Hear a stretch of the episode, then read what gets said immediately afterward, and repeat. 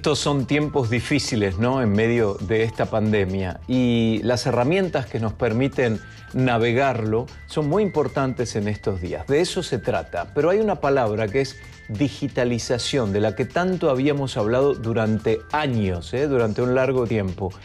¿Nos vino de golpe? ¿Estábamos listos para la digitalización? Yo creo que no. De eso se trata. Y la palabra conectividad es lo más importante en estos días, sin duda. ¿Cómo les va? Soy Guillermo Arduino desde mi casa. Los invito a reflexionar sobre la tecnología en estos tiempos de pandemia. Aplicaciones móviles, un gran número de sitios de Internet, herramientas en general, probaron sin duda ser los aliados más importantes en estos tiempos difíciles. Desde la ayuda para la propagación del virus, pasando por la posibilidad de trabajar desde casa y desde luego el entrenamiento físico en días de distanciamiento social. Bueno, eso es lo que vemos. Pero el almacenamiento en la nube y los servicios de transmisión en línea han sido dos de los grandes protagonistas en tiempos de cuarentena. El gran abanico de oportunidades que ofrece el mundo en línea permite el desarrollo de varias actividades que hoy estarían paralizadas con la pandemia y si no existiera una conexión a Internet. Pero todas estas actividades requieren de una buena conectividad. Por lo tanto, la concreción del 5G es fundamental para poder funcionar. Ya retomaremos ese concepto en unos minutos. En ese contexto que limita a millones de personas a quedarse en casa, Internet sin duda se ha convertido en un gran aliado y su uso ha sido extremadamente alto. Por supuesto, el aumento lo notamos todos. Los servicios de streaming como Netflix han reportado máximos históricos en el tráfico de usuarios. Otra gran ventaja de Internet en estos tiempos es que los pacientes recurren a telemedicina para hacer consultas en línea. Pero en estos días no todos tienen la suerte de contar con Internet. En algunas partes del mundo, los ciudadanos se ven obligados a luchar contra la pandemia sin Internet y por ende sin poder trabajar en línea, sin telemedicina y sin entrenamiento digital. Es el caso de algunas zonas en la India, en Myanmar, en Etiopía y Bangladesh la organización Human Rights Watch ha pedido a los cuatro países que restablezcan el acceso completo a los servicios de inmediato. Pero para los que sí contamos con Internet, les habrá pasado que estamos trabajando, por ejemplo, en una presentación o haciendo el trabajo desde casa y de repente algo falla, ¿no? ¿Le sucedió? La conexión se pierde y todo queda detenido. Trabajar desde casa, evidentemente, nos presenta ciertos desafíos tecnológicos. Durante la cuarentena, obvio, aumentó el tráfico de Internet, la velocidad es clave y si no tenemos una conexión fidedigna, estamos en problemas. Entonces, ¿cómo podemos hacer para mejorar el rendimiento de Internet desde casa? Vamos con Michael Roa, que consultó con dos expertos y tiene algunas recomendaciones. De acuerdo con la compañía de redes inalámbricas CenturyLink, el tráfico de Internet en los hogares de Estados Unidos que utilizan su plataforma se ha incrementado un 35% en las últimas semanas. Andrew Dugan, director tecnológico de CenturyLink, explica los motivos.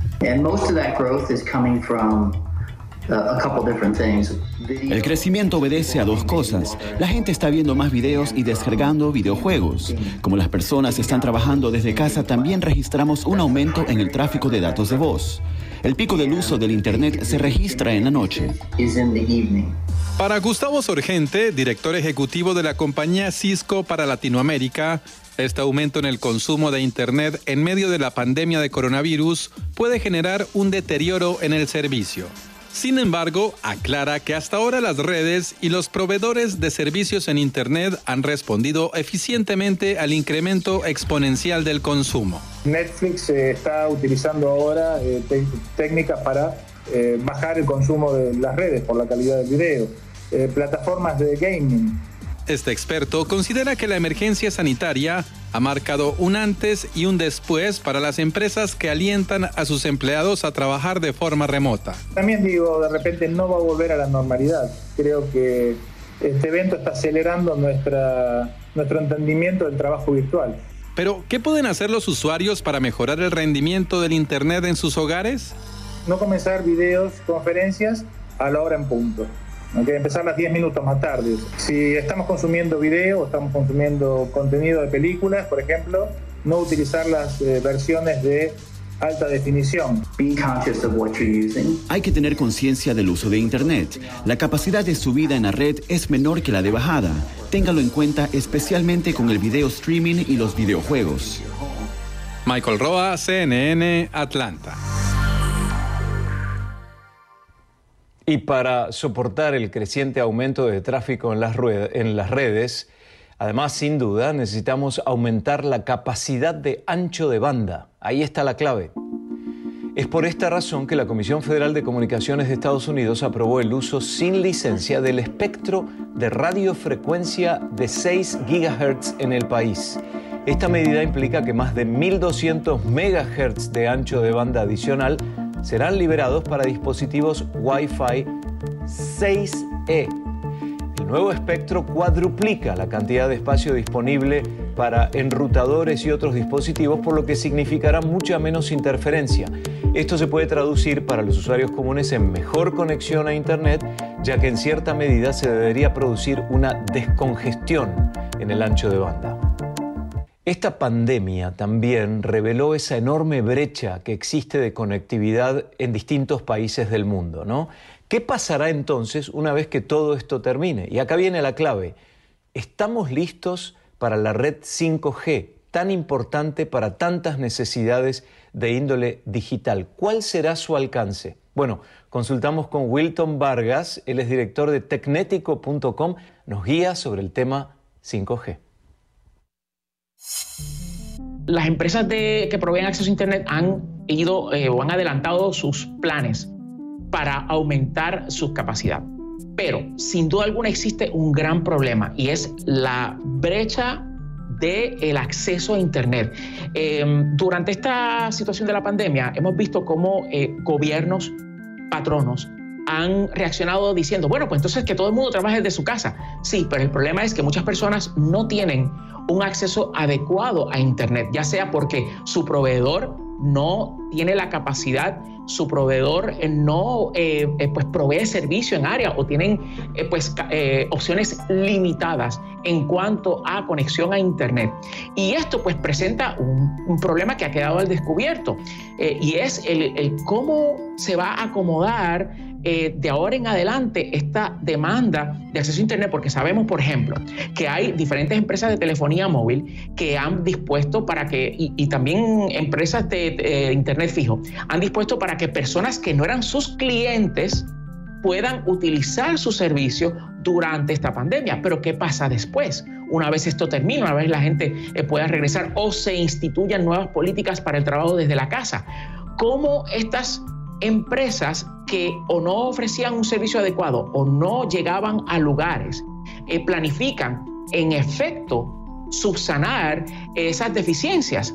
y es donde viene el 5G. Y específicamente para empresas de telefonía móvil, se entiende que con las, la capacidad extraordinaria de manejar datos de las conexiones 5G puedan ofrecer, puedan atender, puedan resolver ese problema que ha quedado al descubierto ah, en estos momentos y va a permitir que eh, se le pueda ofrecer conexiones ultra rápidas a personas. Ahora bien, hay dos situaciones en los Estados Unidos. La primera es que como hay diferentes formas de implementar 5G, pues algunos se van a beneficiar y otros no tanto, porque 5G requiere una densidad de antenas que tienen que ser colocadas una muy cercana a la otra para poder ofrecer un servicio de alta velocidad. Y eso solamente lo vamos a ver en áreas densamente pobladas, en centros urbanos. Sin embargo, eh, pues es una compañía en particular que ha prometido de que pues su 5G pues va a llegar a lugares eh, remotos y es ahí donde veremos si en efecto la promesa de la tecnología 5G habrá de convertirse en realidad no solamente para ofrecer servicios de alta velocidad y capacidad a lugares altamente poblados, sino también en aquellos donde los servicios tradicionales o eh, por ser lugares remotos no llegan. Wilton Vargas, gracias por el contacto. Bueno, tras haber estado tantas veces enfrentadas, estas dos empresas que vamos a mencionar ahora trabajan juntas en una causa común. Son Apple y Google. Resulta que desarrollan un programa para ayudar a rastrear y así contener o resolver la propagación del coronavirus. Una unión cuyos resultados, según nos cuentan los expertos, podría desempeñar un papel muy importante en la lucha contra el COVID-19. Apple y Google desarrollan un sistema en conjunto para alertar a las personas que han estado en contacto recientemente con aquellas que han dado positivo a la prueba del COVID-19. En la primera etapa, la idea es que los funcionarios de salud pública tengan acceso a datos de estas aplicaciones especiales que los usuarios pueden descargar de manera voluntaria y gratuita. Las personas que dieron positivo por coronavirus podrán colocar sus resultados en las mismas aplicaciones sin revelar la identidad al público. Es la tecnología de Bluetooth la que se está usando, no GPS, que permite que los teléfonos que cuenten con una aplicación especial se conecten usando identificadores anónimos y cuando se detecta una infección de coronavirus, por la información incorporada, la aplicación envía un aviso a todos los teléfonos que compartieron un código de identificación con el teléfono de la persona infectada. Saben que en China empresas como Alibaba están trabajando en sistemas de rastreo justamente para combatir esta pandemia. Entre las iniciativas está el tema del código QR para registrar el historial de movimiento de los habitantes, pero algunos expertos en privacidad nos advierten ¿eh? sobre los peligros de las herramientas de monitoreo. Veamos. La reapertura de China ocurre bajo la atenta mirada de macrodatos y quizás del gran hermano. Los gobiernos locales rastrean los movimientos de cientos de millones de personas. Notamos el comienzo de este esfuerzo a mediados de febrero, al llegar a Shanghai de Beijing. Cada pasajero que llegaba debía anotar su historial de salud y de viajes e inscribirse para recibir su código de barras personal o QR. ¿Ha viajado hacia China en los últimos 14 días? No, una semana después, Shanghai había implementado sus códigos QR en la ciudad. Al ingresar a un restaurante, hotel, centro comercial, se espera que la persona lo muestre. Los dueños de tiendas y gerentes de hotel aquí en Shanghai nos han dicho, color verde significa que puede ingresar, amarillo o rojo indica que ha estado en algún lugar con alta exposición al virus y podría suponer cuarentena. Todo es parte del rastreo de contacto, un esfuerzo para rastrear y contener casos confirmados. Aquí en China se hacen las muy difundidas aplicaciones WeChat y Alipay spread of the virus, contact tracing is an essential step, and this is why uh, similar initiatives are being adopted in many places around the world. Las grandes empresas tecnológicas chinas están trabajando en otras innovaciones en medio del brote. CNN habló con Xian Shenhua de Alibaba. Es investigador de inteligencia artificial. Dice que más de 160 hospitales en China y otros en Japón utilizan el análisis de imágenes de tomografías computadas para ayudar a diagnosticar el coronavirus. Alibaba también trabaja en la secuenciación genómica, analizando el ADN del virus para ayudar a diagnosticarlo dicen que pueden examinar 20 muestras de manera simultánea. El gigante tecnológico también participa del rastreo de futuros focos de infección del virus. Todo le da a la empresa potencial acceso a gran cantidad de datos de salud personal, lo que crea preocupaciones sobre la privacidad. So we don't store any data, we just analyze it and then pass the result to the hospital where doctor can use it as a reference to uh, assist their own medical judgment. Pero ¿qué pasa con el gobierno? En particular, con los códigos QR. Los datos locales personales e información de salud podrían ser eficaces para contener la propagación. Pero ¿comienza China a usar la pandemia como una oportunidad para monitorear de cerca a sus ciudadanos y otros países afectados por el virus? ¿Deberían exportar esta tecnología? Los gobiernos locales que utilizan el código QR han anunciado que dejarán de usarlo en cuanto finalice el brote.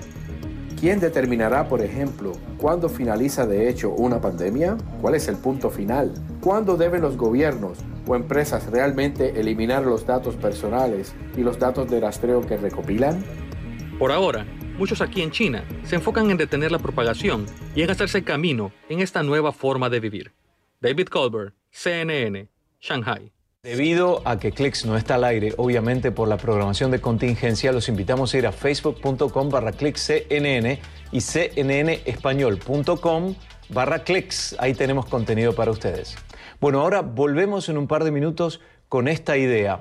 La cuarentena transformó el modo en que cumplimos con el trabajo, pero eso enseguida les contamos qué soluciones permitieron traer la oficina a la casa.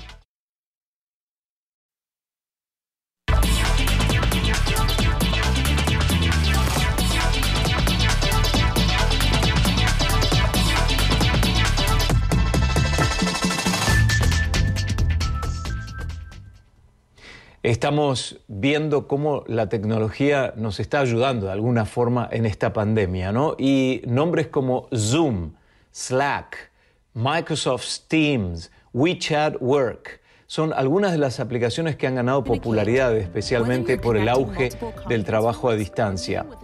Por la pandemia, los servicios de mensajería o videoconferencias han tenido casi cinco veces más descargas que a principios de este año, según Sensor Tower. Zoom fue una de las más beneficiadas en este contexto. Según la compañía Apptopia, la cantidad de usuarios del servicio de video chat creció un 67% desde enero hasta la actualidad. Hay otras aplicaciones también más nuevas que apostaron a darle un toque distintivo al teletrabajo. Ese es el caso de Rumi y Spatial. Son apps que permiten a los usuarios interactuar con avatars en 3D con sus colegas. y mientras Zoom crece exponencialmente, Facebook no quiere quedarse atrás y está creando su propia app para videoconferencias. El fundador de la compañía, Mark Zuckerberg, anunció que la llegada de Messenger Rooms, una nueva versión del clásico servicio de mensajería de Facebook, está aquí. La plataforma permitirá realizar videollamadas de hasta 50 personas sin límite de tiempo. Además, los participantes no necesitarán una cuenta de Facebook para ingresar a las reuniones y podrán entrar también desde WhatsApp e Instagram. Pero a pesar de la ayuda que nos da la tecnología, trabajar desde casa también implica muchos desafíos. Por eso consultamos con expertos que siempre han dependido del teletrabajo. En primer lugar, los empleados remotos recomiendan separar el espacio de trabajo del resto de los ambientes del hogar. Angela Wooden, una trabajadora a distancia que se dedica a los controles de calidad, también sugiere mantener una rutina estricta con un comienzo y tener fines claros.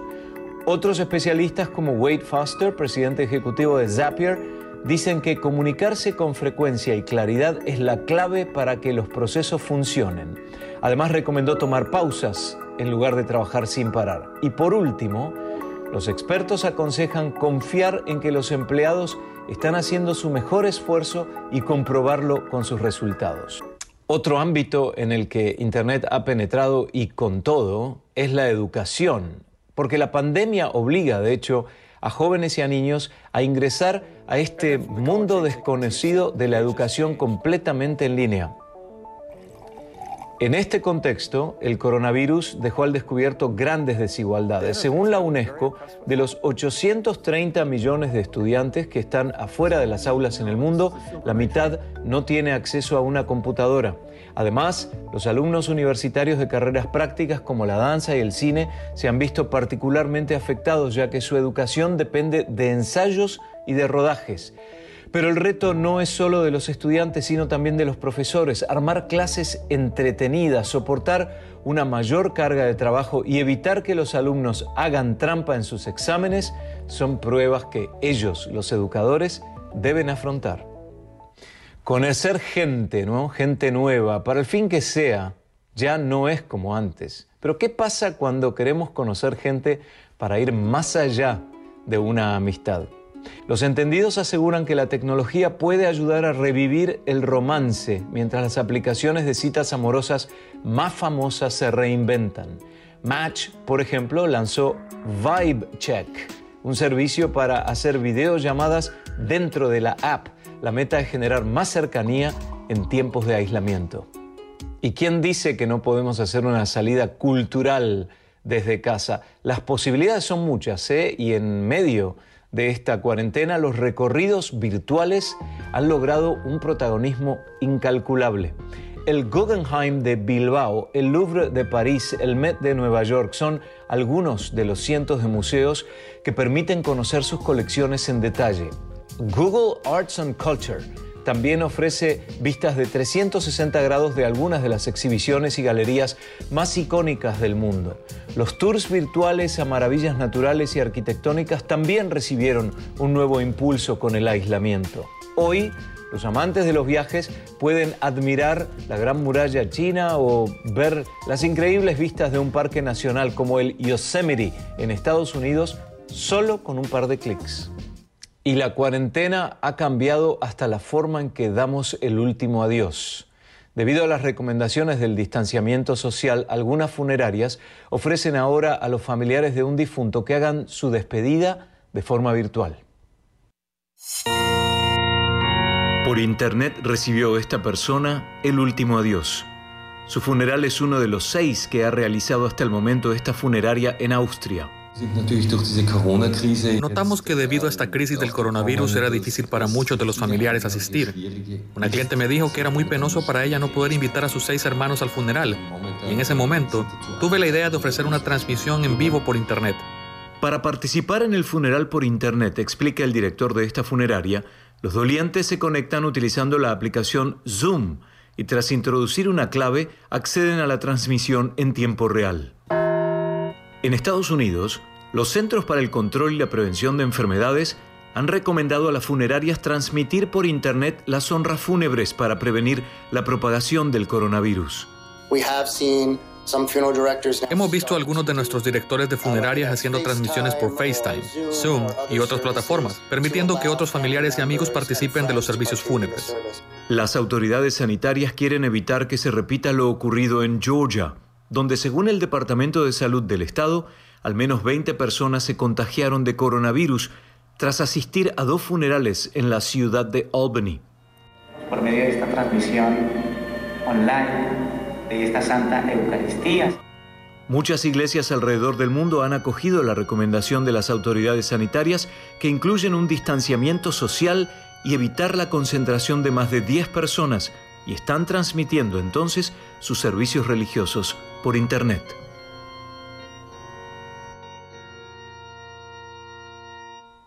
Nos vamos por esta edición. Esperamos que les sirva toda la información que compartimos con ustedes. Seguimos con nuestro contacto en la web porque clics y encuentro no están saliendo al aire en CNN español debido a la programación de contingencia, pero tenemos las diarias entrevistas a través de Facebook Live. Nos vemos en esta plataforma, es diariamente a las 3 de la tarde, hora de Miami, así que esperamos verlos ahí para participar. Hasta el próximo encuentro.